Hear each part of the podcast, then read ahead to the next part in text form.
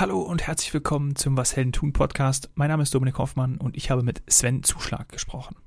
Sven ist Mitgründer und Vorstand von SMAP One.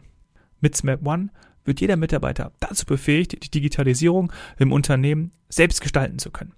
Und zwar spielerisch und einfach und ohne jegliche IT-Kompetenz, ohne Programmierkenntnisse. Mittels Baukastensystem können Business-Apps in 30 Minuten erstellt werden. Sven ist ein absolut genialer Typ, ein Digital-Enthusiast. Er trägt das Herz auf der Zunge und ich habe die Zeit mit ihm unfassbar genossen.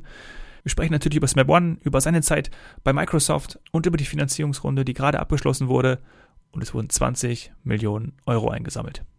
Ab Minute 4 stand jemand bei mir auf der Leitung, da zieht sich mein Ton etwas. Danach geht's einwandfrei weiter, bitte habt da Nachsicht. Viel Spaß jetzt mit Sven. Freut es dich, Sven, dass aufgrund der Pandemie generell mehr und schneller digitalisiert wird oder zumindest darüber gesprochen wird? Sag mal, wie schaut es, äh, wie schaut es bei dir aus? So, wie, wie schaust du auch auf die letzten Monate und auch aktuell die Gegenwart? Ja, du, ich find's genial. Ich bin ja so ein Digital Native und jetzt ist sogar beim letzten angekommen, dass Digitalisierung im einen oder anderen helfen kann. Und das beste Beispiel ist mein Sohn, der digitale Schule macht und die Schule vorher nicht digital war und die gezwungen werden, Dinge zu tun, die sie nie gemacht haben. Ähm, das feiere ich total ab und ähm, mein Sohn freut und es gibt noch so viele andere Beispiele, ähm, die dort gut sind. Ja, und da sind auch diese ganz kleinen Hürden, wenn du hast ja Schule schon angesprochen, da gab es ja auch ein paar Probleme bei uns im Haus. Ähm, da hat sich die Nachbarin, ja, äh, allein schon, dass das Internet einfach mal nicht funktioniert hat hier bei uns und ich auch meine Aufnahmen nur vormittags machen konnte äh, und die Jungs auch ihre, ihre Schulaufgaben nur vormittags runterladen konnten, weil danach ging einfach gar nichts mehr. Das waren ja so ein paar Probleme. Äh, ja, da schauen wir nochmal drüber hinweg. Wir sind positiv gestimmt. Das ist auf jeden Fall, auf jeden Fall irgendwie erstmal nochmal mehr im, im Fokus war und nochmal mehr ähm, digitalisiert wird. Ne? So sehen wir es. Geiles Potenzial, total. Und äh, die Lehrer haben es als auch verstanden. Ich finde es ganz toll, dass die sich auch dem Thema so ein bisschen annehmen. okay. Und äh, vielleicht auch irgendwann Schule, aber vor allem hilft ihr ja Unternehmen mit, äh, mit Swap an. Das ist ja euer Business, äh, möglichst einfach Apps zu entwickeln. Ähm, ihr seid wahrscheinlich dann auch in letzter Zeit ich sag mal, ordentlich gefragt gewesen, oder? So stelle ich es mir vor.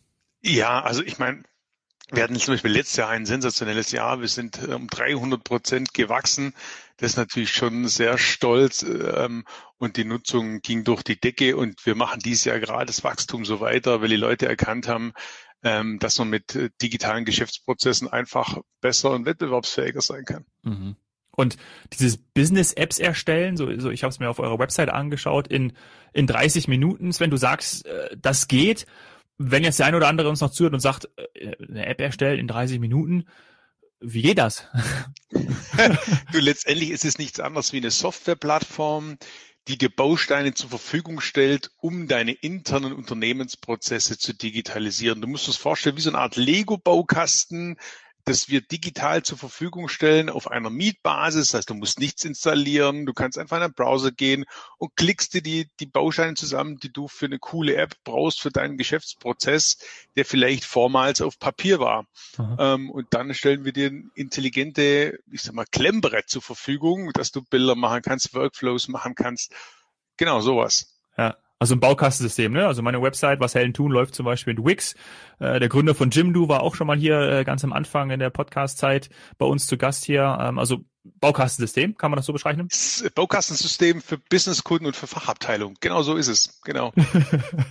Sehr gut. Ja, geil. Dann äh, kann ich mir auch bald meine eigene App bauen.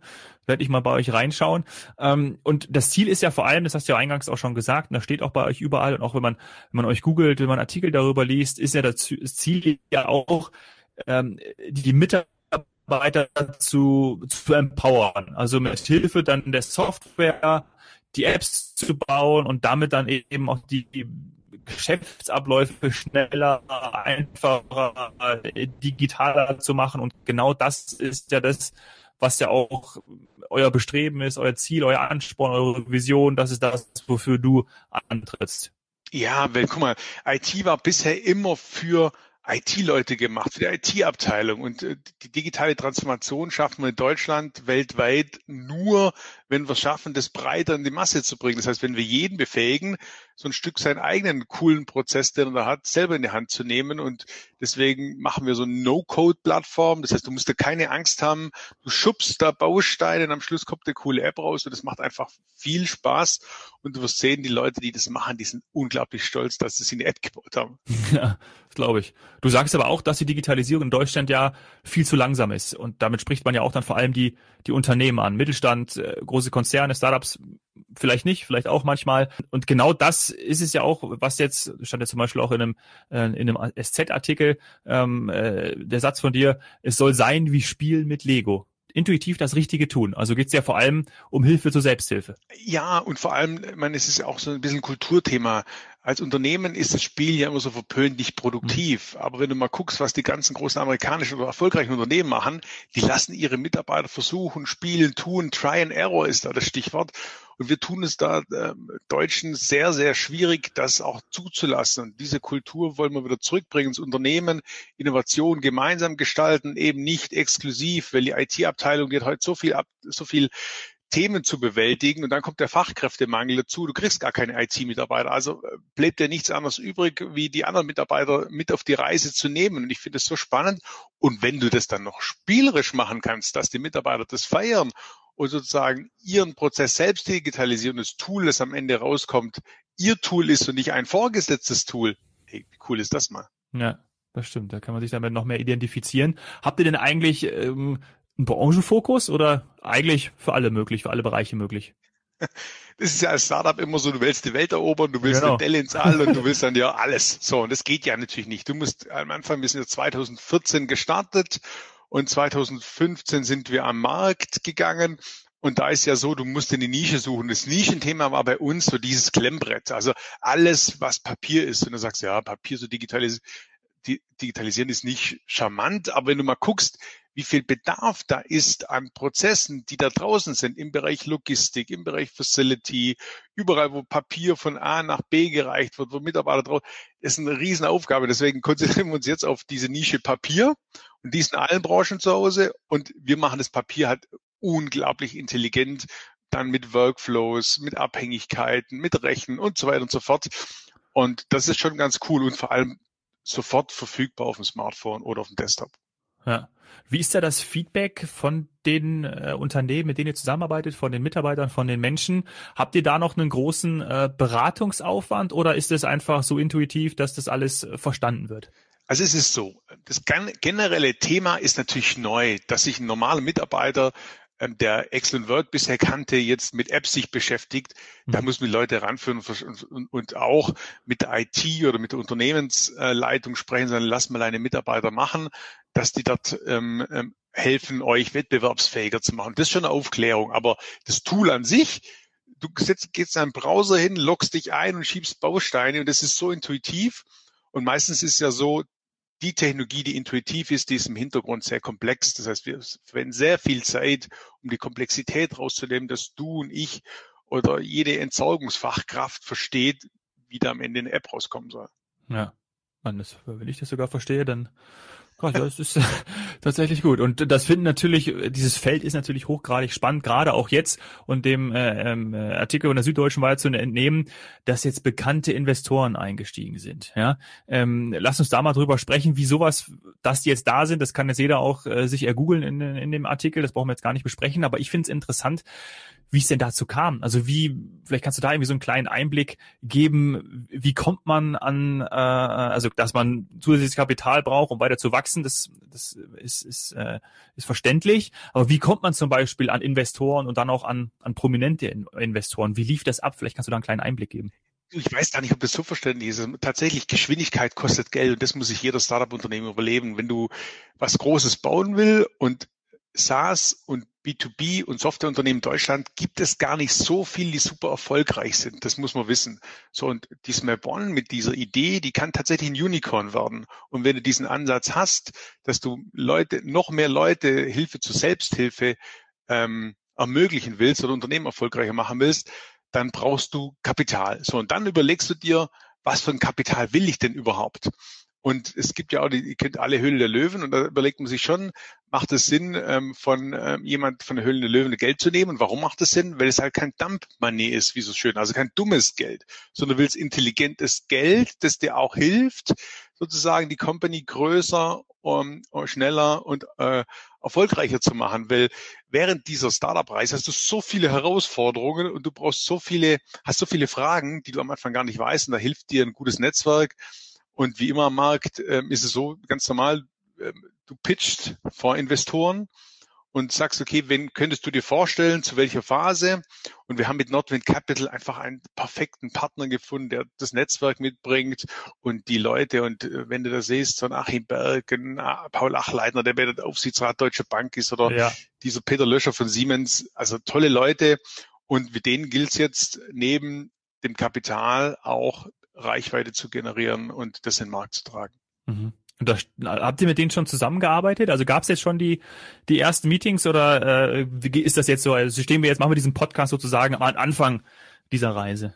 Wir stehen am Anfang der Reise und es ist so, dass jeder dieser Investoren sich das Geschäftsmodell intensiv angeguckt hat, verstanden hat, äh, wie wichtig äh, die Einfachheit ist in dem Tool und die haben alle gesagt, das ist die Zukunft, ähm, das braucht Deutschland und das freut mich am meisten, dass wir nicht hier jemanden vorhaben, der sagt, okay, ich habe es mal, ich gucke den Markt an und es geht schon. Ne? Die, die Leute aus unterschiedlichen Perspektiven haben das Team angeguckt, haben die Technologie angeguckt, den Markt und es hat uns den Rückenwind gegeben. Und dass natürlich jetzt Thomas Müller bei uns am Empfang sitzt, ist natürlich mega. Großartig, ja. Thomas Müller. Aber schau, wer noch alles dazu kommt. Ähm, ja. ich, äh, da kannst du aber auch stolz, du und dein Team, da könnt ihr stolz drauf sein. Ich finde das toll. Auch diesen, als ich den äh, Artikel gelesen habe, äh, da ist mir das Herz aufgegangen, sage ich dir ganz ehrlich. Das ist total schön so zu sehen. Und vor allem auch, wir äh, denken ja beide äh, digital, oder das hört sich immer so, so blöd an, aber man will ja, dass da was vorangeht. Ähm, und das mit Freude und mit Spaß und mit äh, Entwicklungspotenzial. Und braucht es dann mehr von uns? Glaubst du das auch? Oder äh, gibt es da genug, die, die daran Interesse haben? Äh, wie ist denn da so deine Einschätzung? Vielleicht auch mit Blick auf, wenn ihr so äh, wächst, dann braucht ihr wahrscheinlich irgendwann neue Mitarbeiter. Ist es aktuell eher leicht oder super schwer oder ist das auch einfach nur über Netzwerk möglich, zum Beispiel begeisterte Mitarbeiter für diese Themen zu finden? Da vielleicht eine Anekdote. Ich war ja vor 2014 bei Microsoft. Und bei Microsoft ja. war ich eigentlich schon super erfolgreich. Und dann bin ich so 2014 in die Startup-Welt. Da hat mir der Startup-Verband in Berlin sehr gut geholfen. Und die haben da sehr viel ähm, ähm, Wirbel gemacht, äh, Startup Deutschland, Entrepreneur ins deutsche Land zu bringen. Und da war das lang nicht da, wo wir jetzt 2021 sind. Und ich weiß noch, wie die mit Veranstaltung, mit Aufklärung viel gemacht haben, aber da war es wirklich zwei Hände voll oder Leute, die das da wirklich gepusht haben und ich fand es richtig klasse. Mittlerweile, und das sieht man auch an der Investitionsfreudigkeit der Investoren, ist Deutschland Gründerland geworden und auch dank des Startup-Verbandes, dank unterschiedlichen Initiativen. Aber es ist nach wie vor natürlich lang nicht da, wo andere Länder sind. Also was das Thema Kapital, was das Thema Mindset ist. Und es kommt zum anderen auch, nein, wir sind sehr sicherheitsbedürftig. Es war ein kräftiger Schritt in die Selbstständigkeit zu gehen und alles loszulassen von der Microsoft, wenn du da eine große Karriere hast. Das war nicht einfach. Also die ersten drei Jahre, die waren schon sehr heftig. Das sieht man im Nachhinein immer nicht so gerne. Aber wenn du dann dein, von deinem, ich habe ein Beispiel, ich wurde vom Vermögensberater zu Schuldenberater bei der Sparkasse. Das ist so ein, so ein Beispiel, wo du sagst, Irre. das musst du ja. erst mal abkönnen, dass der sagt, du, du kannst eigentlich eine Rate des Hauses nicht mehr bezahlen. Was tun wir jetzt? Und du denkst, hallo, ich äh, komme da von Microsoft und ja, du bist dann halt wirklich wie jeder andere Unter Unternehmer, der mit 25 was gründet. Und am Anfang zahlst du dir kein Gehalt, machst Bootstrapped und das muss jeder sich wollen, aber natürlich ähm, die Chance, sich selber jeden Tag zu erleben, auf der Klippe zu stehen und jeden Tag die Sonne oder auch die Welle abzukriegen, ist was Unbeschreibliches. Und ich, ich bin da dankbar, dass, dass da jetzt mehr gemacht wird in Deutschland, dass da mehr passiert. Und ich kann nur sagen, diese Reise alleine ist, ist es wert. Ja. Ja, finde ich total spannend, deine persönliche Story auch. Lass da vielleicht nochmal kurz drauf eingehen. Äh, sieben Jahre bei Microsoft. Hast du auch schon diese sieben Jahre einfach äh, gedacht, so okay, weil es ist für Microsoft ja auch ziemlich geil zu arbeiten, so stelle ich es mir vor. Und wann war so der, wo du gedacht hast, okay, nee, ich habe irgendwie so dieses Gefühl, ich möchte irgendwie was eigenes machen oder war das von Anfang an da oder kam das, gab es einen Moment, gab es irgendeine, irgendeine ausschlaggebende Situation oder wie war das bei dir?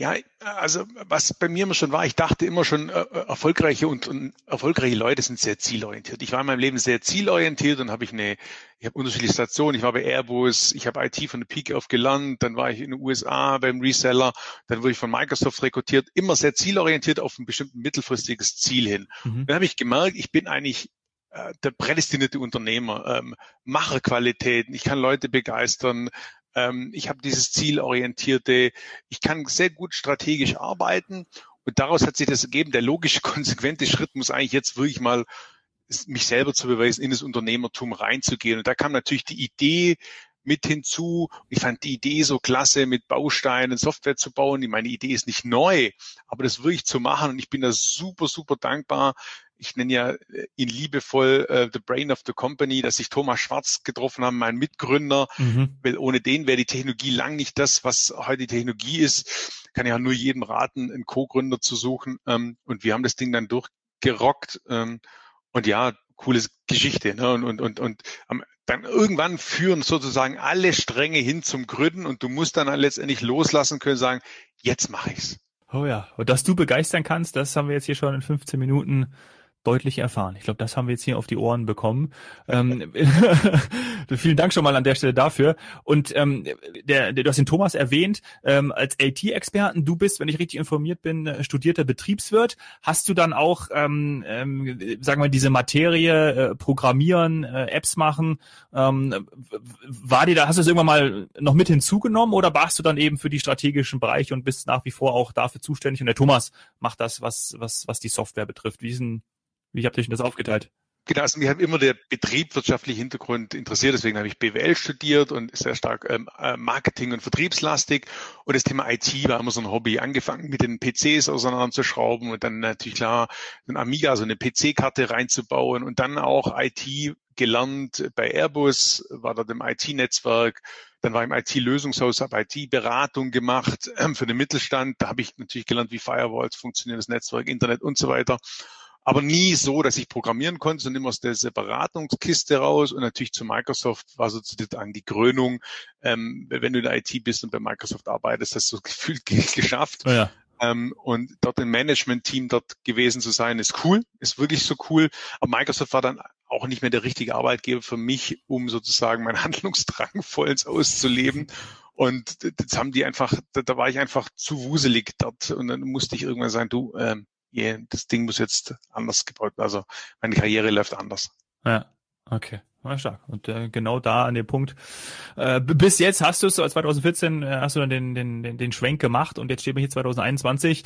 20 Millionen schwerer, äh, ein ordentliches Netzwerk, äh, ordentliche Kompetenz aufgebaut. Was brauchst du jetzt noch, um weiter zu skalieren, weiter zu expandieren? Was, was steht so die nächsten, die nächsten Monate jetzt an? Also ich bin ja der felsenfeste Überzeugung, dass nicht ich die Company baut oder Thomas, sondern dass die Leute die Company bauen. Das heißt, mein Job ist es, mit Thomas die richtigen Leute zu finden, die dann die Company bauen. Und da bin ich felsenfest überzeugt.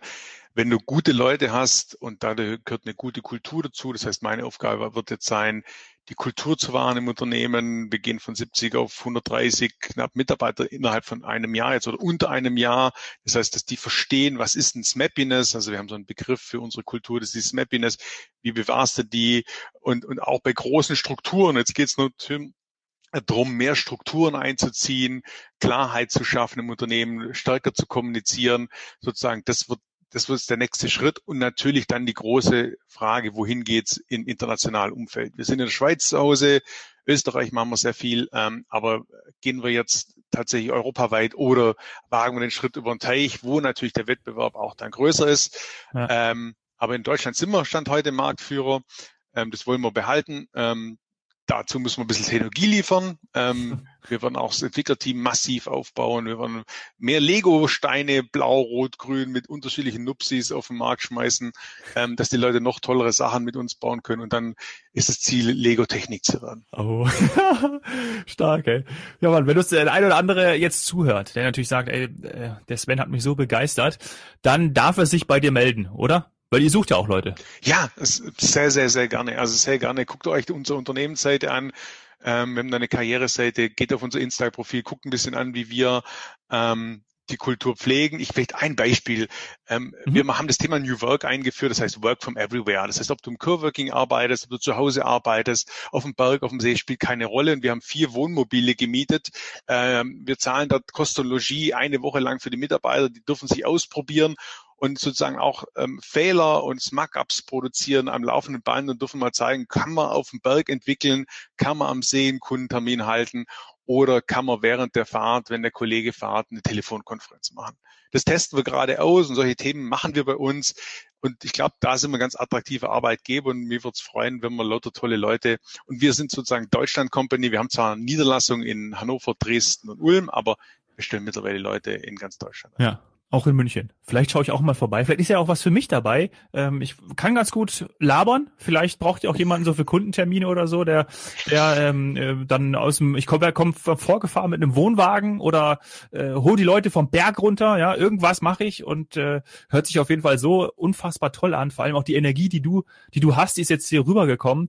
Ähm, also, äh, liebe Hörerinnen, liebe Hörer, schaut da gerne mal vorbei. Ich pack alles in die Show Notes äh, zu Swap One, zu Sven und ähm, eigentlich müssten wir dann in einem Jahr nochmal sprechen, Sven, ne? Weil, äh, also nochmal eine Aufnahme machen. Weil jetzt stehen wir so am Anfang von diesem von dieser, von die, eurem nächsten Schritt, ja, ihr seid ja schon viele Schritte gegangen, aber von, von dem, was jetzt noch kommt, gerade äh, in dem nächsten Jahr und äh, sollten wir spätestens in einem Jahr nochmal schauen, äh, wo ihr steht, was ihr macht, ähm, weil ich glaube, das wird noch ganz toll, hört sich danach an.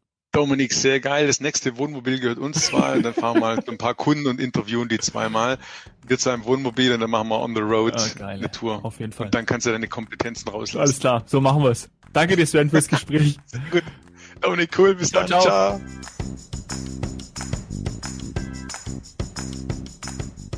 Was habe ich aus dem Gespräch mit Sven mitgenommen? SMAP One ermöglicht das digitale Spielzimmer für erfolgreiche Unternehmen ja, die Mitarbeiter werden einfach befähigt, ihre digitalen Prozesse selbst gestalten zu können. Und das finde ich total genial. Und einer der besten Wege überhaupt, Digitalisierung zu ermöglichen. Wenn dir die Folge mit Sven gefallen hat, freue ich mich auf eine 5-Sterne-Bewertung bei iTunes und schreib mir auch gerne, wenn du Gästevorschläge hast. Freunde, Bekannte aus deinem Umfeld, mit denen ich hier im Podcast über ihr Business sprechen darf. Melde dich am besten über Instagram, at domhoffmann, oder schreib mir gerne eine E-Mail an dominik.hoffmann.etwasheldentun.de. Danke fürs dabei sein. Bis bald. Cheers, Hero.